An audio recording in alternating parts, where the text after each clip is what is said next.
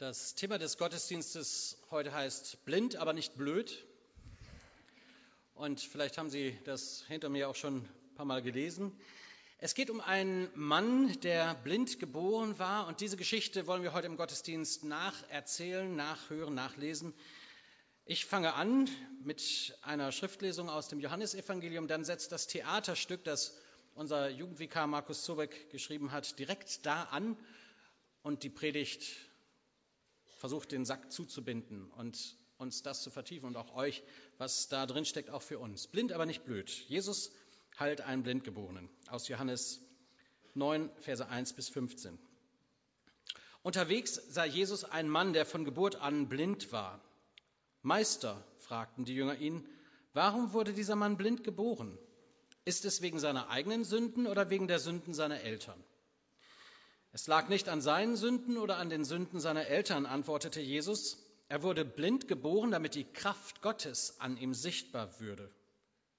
Wir alle müssen die Aufgaben dessen, der mich gesandt hat, rasch erfüllen, denn nicht mehr lange und die Nacht bricht herein, in der niemand mehr etwas tun kann. Doch solange ich in der Welt bin, bin ich das Licht der Welt. Dann spuckte er auf die Erde, vermischte den Lehm mit seinem Speichel zu einem Brei und sprich ihm den Blinden auf die Augen. Daraufhin sagte er, nun geh hin und wasch dich im Teich Siloa. Siloa bedeutet Gesandter. Da ging der Mann hin und wusch sich und kam tatsächlich sehend zurück. Seine Nachbarn und andere, die ihn als blinden Bettler kannten, fragten einander, ist das derselbe Mann, der Bettler? Einige meinten, er sei es, andere sagten, nein, aber er sieht aus wie jener. Der Bettler aber sagte immer nur, ich bin derselbe Mann. Da fragten sie ihn, was ist denn geschehen? Wie wurden deine Augen geöffnet? Und er erzählte, der Mann, den sie Jesus nennen, machte aus Lehm und Speichel einen Brei, den er mir dann auf die Augen strich. Und dann sagte er, geh hin zum Teich Silur und wasch dich. Ich ging hin und wusch mich und nun kann ich wieder sehen. Wo ist er jetzt? fragten sie. Das weiß ich nicht, erwiderte er. Daraufhin brachten sie den Mann, der blind gewesen war, zu den Pharisäern. Nun hatte Jesus den Mann an einem Sabbat geheilt. Die Pharisäer ließen sich von dem Mann alles erzählen. Er berichtete, ja, er strich mir einen Brei auf die Augen und als ich ihn abgewaschen hatte, konnte ich sehen. Soweit das Wort Gottes. Jetzt geht's weiter.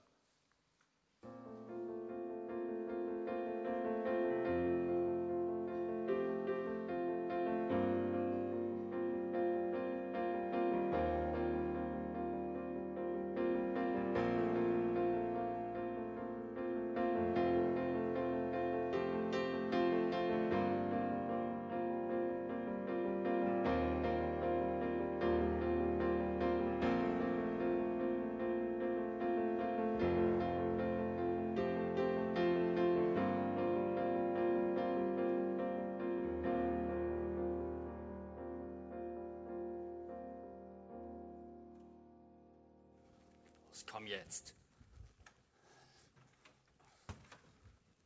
Los hinsetzen. Nicht bewegen. Also, du bist Eris, Sohn des Eris. Und mein Name ist Samuel, Sohn des Samuel. Und das hier, das ist Meir, Sohn des Meir. Cool, ich das wusste, ne? Schnauze.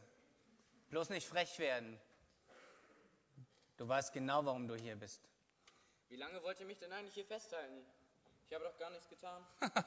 Von wegen nichts getan. Wollen wir uns doch mal die offiziellen Anschuldigungen gegen dich ansehen, mein Lieber. Aha, erstens Erregung öffentlichen Ärgernisses. Und ach, zweitens Blasphemie und drittens versuchte Täuschung. Erregung öffentlichen Ärgernisses? Ich habe Tja. nicht an die Tempelmauer gepinkelt. Ich saß da und das schon seit Jahren. Und wann habe ich bitte den Namen des heiligen Gottes missbraucht? Ich habe mich tadellos verhalten, obwohl ich ja jeden Grund zum Klagen hätte. Blind sein von Geburt an ist nicht gerade Kindergeburtstag. Aber das mit der Täuschung, das verstehe ich überhaupt nicht. Kapierte nicht. Ach, das tut mir aber leid, du Blödmann. Ähm, ich bin nicht blöd, nur blind. Ich meine, ich war blind. Ich war blind. Siehst du, du verstrickst dich doch schon wieder in Falschaussagen. Und genau das, das ist deine Täuschung. Du warst niemals blind. Seit 14 Jahren setzen dich deine Eltern am Tempel ab und du hast durch Betteln ein hübsches kleines Vermögen zusammen ergaunert. Ja, Das ist doch sowas von erstunken und erlogen. Ihr beiden Schmocks habt überhaupt keine Ahnung. Wir sind Sicherheitsbeauftragte des Tempelgeheimdienstes. Wir haben hochentwickelte Spürnasen für Verschwörung und Korruption. Sowas riechen wir drei Meilen gegen den Wind. jawohl. Ja, groß genug dafür sind eure Nasen ja. Ihr seid schöner aus, als ich euch noch nicht sehen konnte. Die Dunkelheit hat hier wohl auch seine Vorteile. Also komm, jetzt lenk nicht ab. Du und der Wanderrabi, ihr steckt doch unter einer Decke. Noch kannst du aus dieser Geschichte herauskommen. Genau. Wir bieten dir die Kronzeugenregelung an mit neuer Identität und allem drum und dran. Es geht um viel mehr als um deine kleinen Gaunereien. Der Heretiker hat nämlich den Sabbat verletzt. Den Sabbat verletzt? Kronzeugenregelung. Für wen und gegen was? Na, gegen diesen Jesus natürlich. Du allein bist doch gar nicht klug genug, um dir sowas auszudenken. Vorsicht, ich habe es schon einmal gesagt. Ich bin blind, nicht blöd. Ich meine, Okay, mein Lieber, wenn du nicht auspacken willst, dann tun wir doch mal so, als würdest du die Wahrheit sagen. Was hat denn dieser Jesus erzählt? Ich meine, gehört hast du ihn ja offensichtlich. Ja, ja. Also, er hat gesagt, nein, er hat mit seinen Freunden darüber geredet, warum ich blind bin. Seine Freunde haben gesagt, es wäre meine Schuld und die meiner Eltern. Er jedoch hat gesagt, dass es weder die Schuld von mir noch die meiner Eltern sei. Finde ich eigentlich ganz cool, weil meine Eltern machen sich ja auch ständig Vorwürfe, was sie vor Gott verbrochen haben, dass ihr Kind blind ist. Ja, ja, komm, verschone uns mit deinen Familienangelegenheiten. Äh, Was hat er denn noch gesagt? Naja, erstmal nichts. Er hat auf den Boden gespuckt, ein bisschen mit der Hand rumgerührt und dann so einen Teich geknetet. Sehr gut, sehr gut. Er knetete einen Teig. Das ist am Sabbat verboten. Das ist Arbeit. Damit kriegen wir ihn. Damit kriegen wir. Aber ich dachte, du konntest gar nicht sehen, was er tat. Naja, es wurde mir später so erzählt. Ich meine, ich habe es ja schließlich gespürt, als er mir diesen Ekelteich über die Augen geschmiert hat. So etwas nennt man Sehen durch Assoziation und Applikation. Äh, was? Ich bin blind, nicht blöd. Ja, ja, äh, wir wissen, du warst blind. Ähm, äh, leg mal jetzt eine andere Harfe auf. Was hat er denn jetzt noch gesagt? Wasch dich im Teich Siloa. Ich hätte mir ja fast eine reingehauen. Ich meine, wir Blinde sind ja einiges gewohnt. Aber ich lasse doch nicht alles mit mir machen. Jedoch war da etwas in seiner Stimme, das hat mich irgendwie beruhigt. Ah, weiter. Wohin ist Jesus dann gegangen? Oh, ich habe echt keine Ahnung. Ich meine, als ich zurückgekommen bin vom Teich, da war er schon weg und seine Freunde auch. Naja, ich bin dann halt noch ein paar Umwege gegangen, um meine Superpower auszutesten. Hab halt ein paar Mädels angeschaut und so. Ha, es haben uns einige gesagt, äh, du bist gar nicht der Tempelblindi, sondern irgend so ein Doppelgänger. Oh nee, Mister, jetzt habt ihr mich. Nee, Ach, komm, jetzt haben wir erzähl ich ihn. euch die volle Ja, Wahrheit. komm her. Ich bin ein Außerirdischer. Also jetzt reicht's, Bürschchen. Das lasse ich mir nicht mehr länger bieten. Die Kronzeugenprivilegien kannst du vergessen. Du bist jetzt ab, ab jetzt ein normaler Verbrecher. Wir haben schon Leute viel, viel weniger eingesperrt. Jawohl. Äh, Das Mindeste, was wir tun werden, sind 44 weniger Einspeitschenhiebe. Na okay, 40 weniger Einspeitschenhiebe. Und der Ausschluss aus dem Tempel. Und das können wir auch mit deinen Eltern tun. Willst du das? Ihr könnt mir gar nichts. Und wenn ihr schon so viel von meinen Eltern redet, dann fragt sie doch einfach. Ihr habt doch eh keine Beweise. Und bitte tut mir den Gefallen und hört auf, 40 weniger 1 Peitschenhiebe zu sagen. Sowas nennt man heute einfach nur noch 39. Ah, Mann, der nervt. Also, wir werden jetzt deine Eltern befragen. Die warten nämlich schon im Vorzimmer. Komm, Mia, bring sie rein.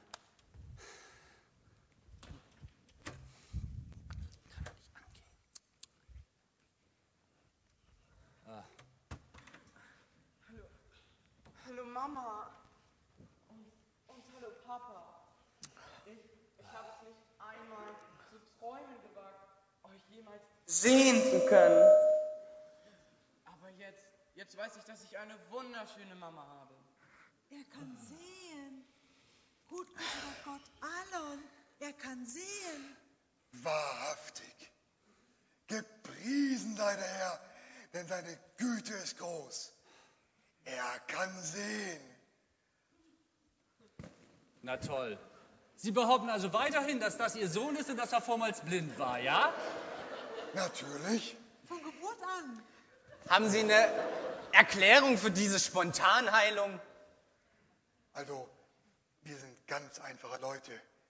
Wie das Gesicht geschehen konnte, das wissen wir nicht.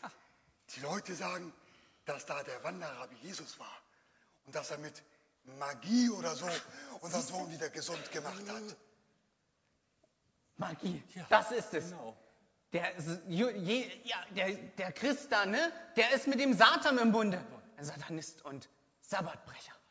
Ach Vater, das ist doch Quatsch und das weißt du auch. Magie? Das hatte nichts mit Magie und Hokuspokus zu tun. Es war eher ziemlich ekelig. Also, das muss mein Sohn schon ganz alleine wissen. Die Erklärung, wie er wieder sehen wurde, die kann ich ihm doch nicht abnehmen. Das muss er ganz allein entscheiden. Ja, ja, wieder mal typisch. Keine Verantwortung übernehmen. Bloß keine eigene Meinung vertreten. So fährt man gut im Leben. Hast du wieder mal die Hosen voll? Ich meine, ich war blind und jetzt, jetzt kann ich sehen. Und alles, was dir dazu einfällt, ist Magie? Ich meine, wann wurde bitte jemand das letzte Mal durch Magie von seiner Blindheit geheilt? Genau, noch nie. Ihr habt doch nur wieder Angst, dass ihr nicht in den Tempel dürft, wenn ihr sagt, dass das ein Mann Gottes war. Aber was verpasst ihr hier schon Großes? So eine tolle Party ist es auch wieder nicht. Also so spricht man aber nicht mit seinem Vater. Aber das stimmt. Der Junge ist alt genug, der kann das selber entscheiden. Wir haben leider überhaupt keinen Einfluss auf ihn. Er war schon als Kind immer sehr störrisch und dickköpfig. Und an seinen Überzeugungen hält er immer sehr lange fest. Ja, danke genau wie an meiner Blindheit. danke, vielen Dank für nichts. Naja, dann geht bitte einfach wieder nach Hause und nein, ihr braucht mich nicht abholen. Ich finde den Weg jetzt auch alleine. So, ihr zwei Superagenten. Können wir das Verhör jetzt endlich abschließen? Ja, das liegt ganz bei dir. Sag uns, wo er hin ist. Wo ist dieser Jesus hingegangen? Keine Ahnung, ehrlich. Ich meine, ich bin noch keiner von seinen Freunden. Ich bin nur so da reingerutscht. Es war sozusagen ein Drive-by-Healing. Äh, ein Drive-by-Healing. Ja, genau. Ich war ein teilnahmeloser Passant, sozusagen ein Kollateralschaden. Jesus hat mich im Vorübergehen geheilt. Der Kleine, der geht mir bald sowas auf, auf den Sack. Und du willst gar nicht wissen, wer er ist und wo er hingegangen ist? Langsam, langsam lasst ihr die Katze aus dem Sack. Ihr wollt selber seine Freunde werden. Ihr, ihr wollt wissen, wo er ist, weil ihr auch anderen Leuten Dreck ins Gesicht Na. spielen wollt. Ihr braucht mich, weil ihr selber denkt, dass er ein großer Prophet und Heiler ist. Nur, nur hat er euch noch nie gefragt, ob ihr in seiner Gang mitmachen wollt. Sind da etwa ein paar Gefühle verletzt worden? Ihr seid ja ganz schön sensibel hinter euren Sonnenbrillen. Wer hätte das bloß gedacht? Ja, sag mal, bist du denn total verblödet? Ich habe schon einmal gesagt, ich bin blind, nicht blöd. Schnauze! Komm, wir schmeißen ihn raus, das hat doch keinen Zweck, ey, der macht uns hier noch fertig. Verschwinde, Bosche, und lass dich nie wieder im Tempel sehen. los. du hast Gottes Hausverbot auf Lebenszeit. Na geht doch! Ihr bringt mich auf kein 100 Pferde mehr rein. Aber wenn ich Jesus treffe, dann werde ich ihn hier vorbeischicken. So zwei blühende Weiber hat er bestimmt noch nie. Wenn du mir noch mal in die Augen kommst, dann gnade dir Gott. Aber Du sowas Blödmann! von! Ich bin nicht blöd. Nur Schnauze! Kann ja wohl nicht, du. Also wirklich.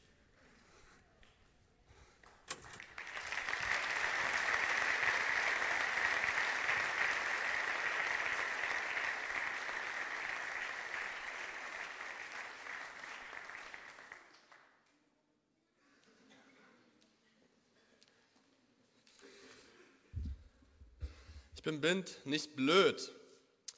Mit dieser Einschätzung steht er so ziemlich alleine da. Die Pharisäer halten ihn für einen Scharlatan, für einen, der vorgibt, was zu sein, was er nicht ist. Äh, Seine Familie hält sich vornehm zurück und will sich nicht in Kirchenpolitik einmischen. Und die Bewohner von Jerusalem denken, er ist irgendein Zwilling, der geheim gehalten wurde für 14 Jahre, um ein Wunder zu produzieren. Unser Sohn ist alt genug, eine eigene Entscheidung zu treffen. Mit 13 oder 14 war man im jüdischen Glauben religionsmündig, ähm, ähnlich wie das bei uns auch ist. Ähm, ihr seid noch nicht erwachsen, ihr könnt noch nicht wählen, dürft noch nicht trinken und so weiter. Aber ihr dürft kleine, wichtige Entscheidungen treffen. Zum Beispiel muss der, erste, der SV Werder Bremen nicht euer Lieblingsverein bleiben. Ich werbe einfach mal für den ersten FC Köln. Das wäre eine viel reifere Entscheidung. Schon damals hatten die Leute Probleme mit Wahrheit. Warum sollte sich das ändern? Dass dies ein besonderer Gottesdienst ist, sieht man an der Anzahl von Leuten und an den vielen Gesichtern, die ich noch nie vorher gesehen habe, obwohl ich auch noch nicht so lange hier bin. Zwei volle Gottesdienste vollgepackt mit Liedern, Theater, einer kurzen Predigt, ganz nach den Wünschen der Glaubenslehrlinge.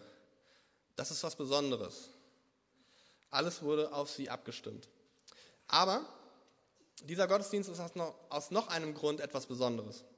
Zwar heißt das hier eine Einsegnung, und was das so bedeutet, das erkläre ich noch ein bisschen unter Ingo später auch, aber technisch gesehen ist es eher eine Aussegnung. Es ist eine Aussegnung aus den Fesseln der Glaubenslehre. Ich erkläre das mal kurz. Keine Listen mehr, in die man sich eintragen muss. Keine Fragebögen, Tests, die heißen jetzt Partys, aber es ist auch nicht besser. Praktikazettel, Anwesenheitslisten im Gottesdienst oder im Teamclub verpflichtende Freizeiten und lange Busfahrten zu Orten, an denen man nicht sein will. Und das Beste, ihr müsst jetzt auch keine Ausreden mehr erfinden, warum ihr nicht mal könnt. Euer Leben wird ein Stück ehrlicher. Mit einem Wort, wir schenken euch die Freiheit. Nach zwei Jahren Glaubenslehre Knast, endlich wieder ein Freitag für dich. Herzlichen Glückwunsch, ich gönne es dir von Herzen. Manchmal wünsche ich mir den auch. So, die Freiheit könnt ihr auskosten und tut das auch. Die Verpflichtung ist weg und das ist gut. Und das ist ein, das ist ein guter Ort für euch zu starten. Ähm, aber ihr könnt Freiheit auch so leben, wie Jesus das gelebt hat. Oder wie Paulus es sagt, alles ist mir erlaubt, aber nicht alles tut mir gut.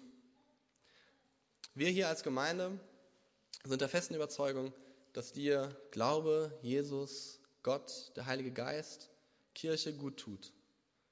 Und deswegen freuen wir uns darüber, dass es euch gibt und dass ihr die letzten eineinhalb Jahre mit uns zusammen gelaufen seid. In vielerlei Hinsicht sind wir alle ein bisschen blind. Wir sind alle irgendwie blind geboren, so wie der junge Mann, der in der Nähe des Tempels gesessen hat. Jeden Tag nichts Außergewöhnliches passiert und dann tritt auf einmal Jesus in unser Leben und die Dinge verändern sich und werden anders. Nun hat Jesus uns keinen Ekelteig auf die Pupillen geschmiert und das ist ja auch Grund zu danken, dass es uns so gut geht. Aber Dinge verändern sich, auch mit uns. Vielleicht stellt ihr euch die Frage, und einige unserer Besucher auch, was ist denn eigentlich Glaubenslehre und was ist denn Einsegnung? Also ich habe mir diese Frage auch erst diese Woche gestellt. Hätte ja auch schon vor sechs Monaten machen können, aber habe ich nicht. Und ich habe mir gedacht, Glaubenslehre ist eigentlich ein komischer Begriff. Kann man Glauben, Glaube lernen? Und noch anders, kann man Glaube lehren? Und ich glaube, das kann man nicht. Man kann Glaubensinhalte lehren, wer Jesus war, was er getan hat für uns, ähm, wie die Dreieinigkeitslehre funktioniert. Und die kann man übrigens auch lernen, wenn man es nicht verstanden hat selbst. Mache ich seit Jahren so. Aber Glaube selbst kann man nicht lernen. Glaube selbst muss erfahren werden. Er kommt als Geschenk von Gott und man kann ihn annehmen oder nicht. Und was Nina, Ingo und ich in den letzten Jahren versucht haben, war den Glaubenslehrlingen so viel biblische Wahrheit und Wissen weiterzugeben, wie nur möglich. Aber das ist nicht alles. Wissen alleine reicht nicht. Die Menschen in der Zeit damals ähm, wussten sehr viel über ihren Glauben und wussten über den versprochenen Retter, der kommen würde. Nur sah der Retter leider ganz anders aus, irgendwie majestätischer. Sie haben einen erwartet, der mit dem Schwert kommt und die Birkenstock-Sandalen tragenden Römer aus Jerusalem vertreibt. Und das ist nicht passiert.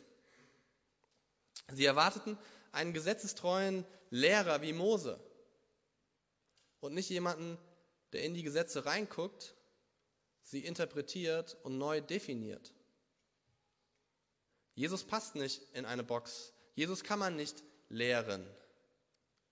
Man kann Informationen über ihn sammeln, aber der Glaube ist es, der Jesus persönlich macht für uns. Ich finde es interessant, diese Geschichte aus Johannes 9, wenn ihr die mal lest zu Hause.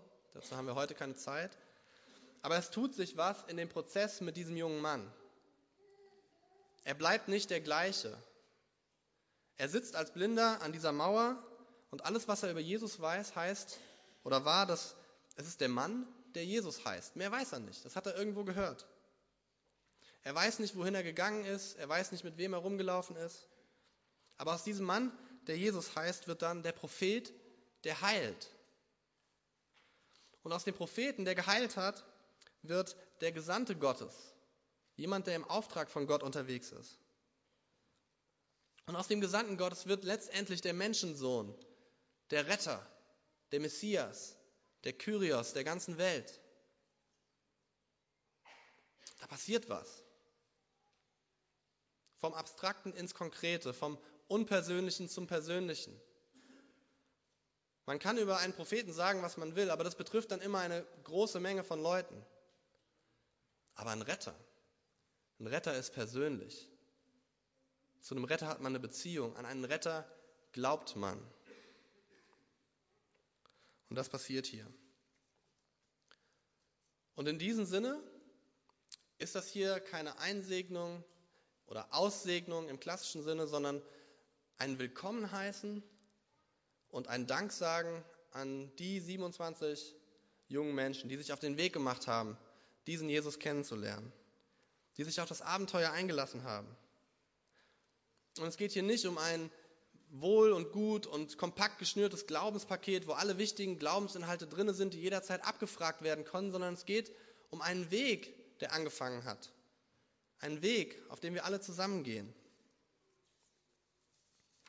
Und dieser Weg eines Teenies kann manchmal turbulent sein. Höhen und Tiefen, Stress, Pubertät.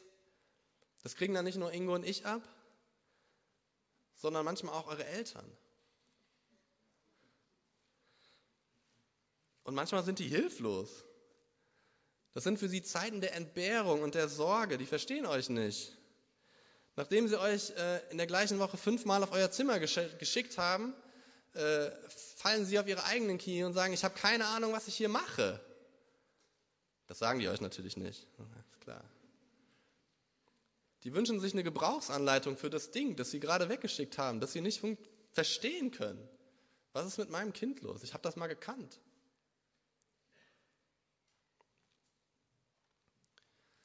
In diesen Jahren, vielleicht in den nächsten fünf, sechs Jahren, entscheiden sich ganz viele wesentliche Dinge für euch. Ausbildung, Schule, Freundschaften, Beziehungen, der erste Job, Studium. Das alles liegt so irgendwie auf dem Weg. Und Glaube gehört auch dazu. Das ist auch eine Entscheidung. Und es ist nicht mehr so einfach wie früher. Ähm, früher war es ja so, ne? Also in der Bibel auch. Dein Vater Fischer, du Fischer. Ne? Simon, Petrus. Ähm, Vater Tischler, Sohn Tischler, Jesus. Unsere Welt ist ein bisschen komplizierter geworden. Aber eines bleibt in Bezug zum Glauben immer gleich. Christen, also Menschen, die an Jesus glauben, gibt es nicht in der zweiten Generation. Die kann man nicht weitergeben wie eine Antiquität oder wie ein Beruf es gibt keine Christen in der zweiten Generation. Der Glauben deiner Mutter reicht nicht aus für dich. Das Gebet deiner gläubigen Oma schwappt nicht über wie eine virtuelle Gebetswelle und macht dich glaubend. So geht das nicht. Christen gibt es und gab es immer nur in der ersten Generation. Und deswegen ist jede Generation total wichtig und ihr seid uns total wichtig. Wir möchten, dass aus euch Menschen werden, die nach, nachfolgende und hingegebene Jünger von Jesus Christus werden. Das ist unser, unser Ziel für euch. Und sowas musste auch der Blinde erkennen. Geheilt werden, gut und schön, aber wer ist dieser Jesus? Das beantwortet noch immer nichts. Und für ihn war es ein Stolperstein auf dem Weg hin zu seinem Glauben. Viele Menschen rutschen aus auf diesem Stolperstein Jesus Christus. Vielen ist er zu direkt, zu radikal, zu leidenschaftlich, zu ehrlich. Viele kommen damit nicht klar. Er ist als einziger Weg überhaupt nicht tolerant den anderen einzigen Wegen gegenüber. Und dieser Stolperstein ist Eckstein geworden für diesen jungen Blinden. Der Stein, auf dem er sein Leben aufbaut, der sein Haus zusammenhält. Und er hat nicht nur Jesus erkannt, sondern er hat ihn anerkannt. Und das ist ein riesiger Unterschied. Das ist der Weg, den wir jeden Tag begehen. Ich kann mir dieses Pult hier angucken. Es ist ungefähr 1,20 Meter groß. Es hat eine relativ billige Arbeitsplatte hier oben drauf. Die ist aus Holz. Hier gibt es eine Kante, damit mein Blatt nicht runterfällt. Ich habe das Pult erkannt. Aber wenn ich wie ein Blöder, sorry, dagegen renne, dann zeige ich dem Pult, ich habe es nicht anerkannt als Realität in meinem Leben.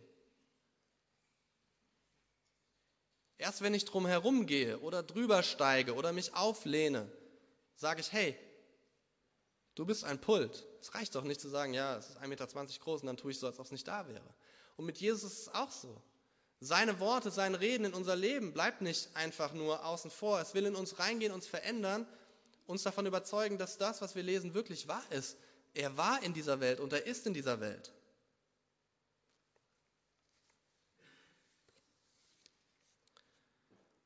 Und dann wird aus einem wahrscheinlich relativ armen und vielleicht nicht ganz so klugen Jungen, wie er jetzt im Anspiel war, ein Mann, der mit Herz und Seele bei der Wahrheit bleibt. Ich war blind, da kam ein Mann, der hat mich geheilt. Jetzt kann ich sehen. Und die Geschichte geht zu Ende, indem er sich vor Jesus auf die Knie wirft und sagt, du bist der Herr und Retter Israels. Du bist mein Herr. Du bist mein Erlöser. Glaube ist ein Prozess, es ist ein Wachstum, es ist ein Weg. Und auf diesen Weg laden wir euch alle ein. Kann es sein, dass das auch unsere Geschichte ist? Kann es sein, dass wir manchmal nicht verstehen, was eine konkrete Entscheidung für Jesus in unserem Leben wirklich verändert? Ich staune ja manchmal selbst immer wieder über mich, wie dunkel mein Leben sein kann, obwohl ich Christ bin. Aber um beim Blinden zu bleiben, und Blindheit ist im Neuen Testament nie immer nur aufs Körperliche bezogen. Und Jesus macht das deutlich in dem Gespräch mit den Pharisäern am Ende. Er sagt, eigentlich seid ihr blind, obwohl ihr sehen könnt. Es, kommt, es geht nicht über die physische Blindheit, es geht darüber, dass sie geistlich blind sind für die Wahrheit. Aber dieser Blinde kann auf einmal sehen, geistlich und körperlich. Und wir, können wir uns das vorstellen? Alles ist neu die Gegenstände, die wir betasten, auf einmal können wir die sehen, die bekommen eine Farbe. Die Menschen, die Personen, mit denen wir jeden Tag zu tun haben, bekommen ein Gesicht. Gerüche, Gegenstände werden greifbar und sichtbar. Ich stelle mir vor, wie es für ihn war, als er das erste Mal ein Kamel gesehen hat. Hat es wahrscheinlich halb tot gelacht. Dieses sabbernde Tier mit den riesigen Augen und den Schwerkraft widerstehenden Höckern. Alles war neu, alles ist neu, alles ist aufregend. Das ist, das ist das Leben, was Jesus uns anbietet. Das ist das Leben, zu dem er uns einlädt. Ein neues Sehen. Die Welt, in der wir leben, mit neuen Augen sehen. Eine neue Realität in der gleichen Welt. Und zu diesem Leben laden wir nicht nur euch ein, sondern laden wir alle ein. Weil es der Weg ist, den Jesus vor uns hergegangen ist. Amen.